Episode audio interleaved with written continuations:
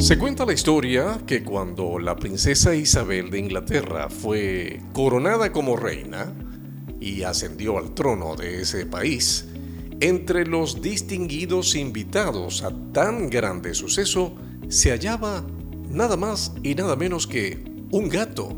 Sí, un gato.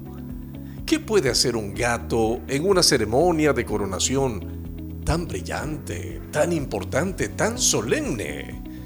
Bueno, pues los participantes disfrutaban mucho con tan grandioso evento, pero el pobre gato se aburría enormemente. Solo se animó cuando vio cruzar un ratoncito por delante del mismo trono de la reina. Aquello sí que le llamó la atención.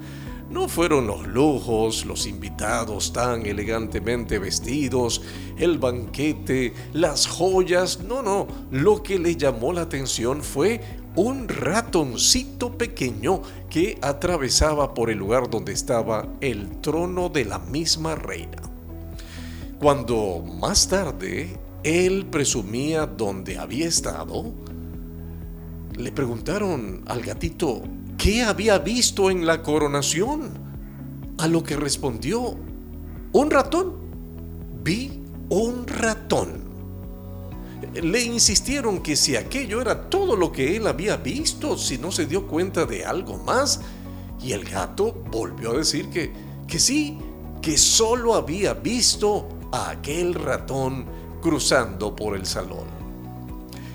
La pobre mentalidad del gato no fue capaz de percibir la grandeza, el valor y el simbolismo de tan estupenda ceremonia de coronación real. Solo vio al ratón. Un ratón que por lo general es sinónimo de suciedad, de desastre, de susto, pero no se fijó en nada más.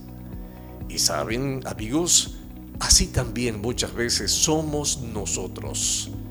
En ocasiones solo vemos los defectos.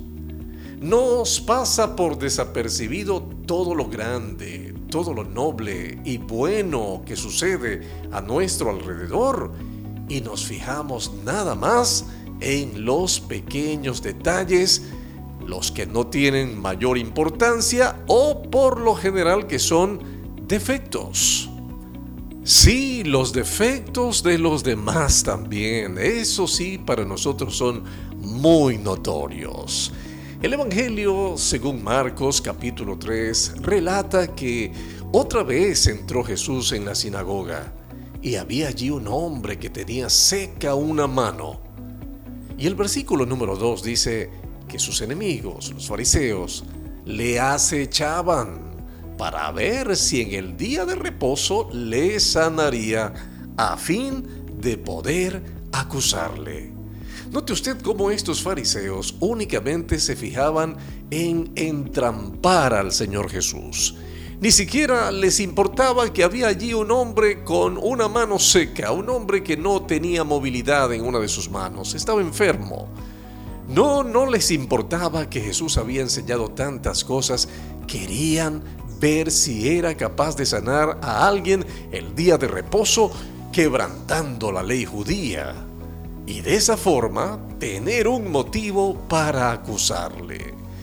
Dejemos nosotros de lado aquellas cosas que de pronto son insignificantes y busquemos las que sí tienen verdadera significación para nosotros. Destaquemos sobre todo las virtudes, las virtudes de los demás, las buenas cosas que pasan en la vida.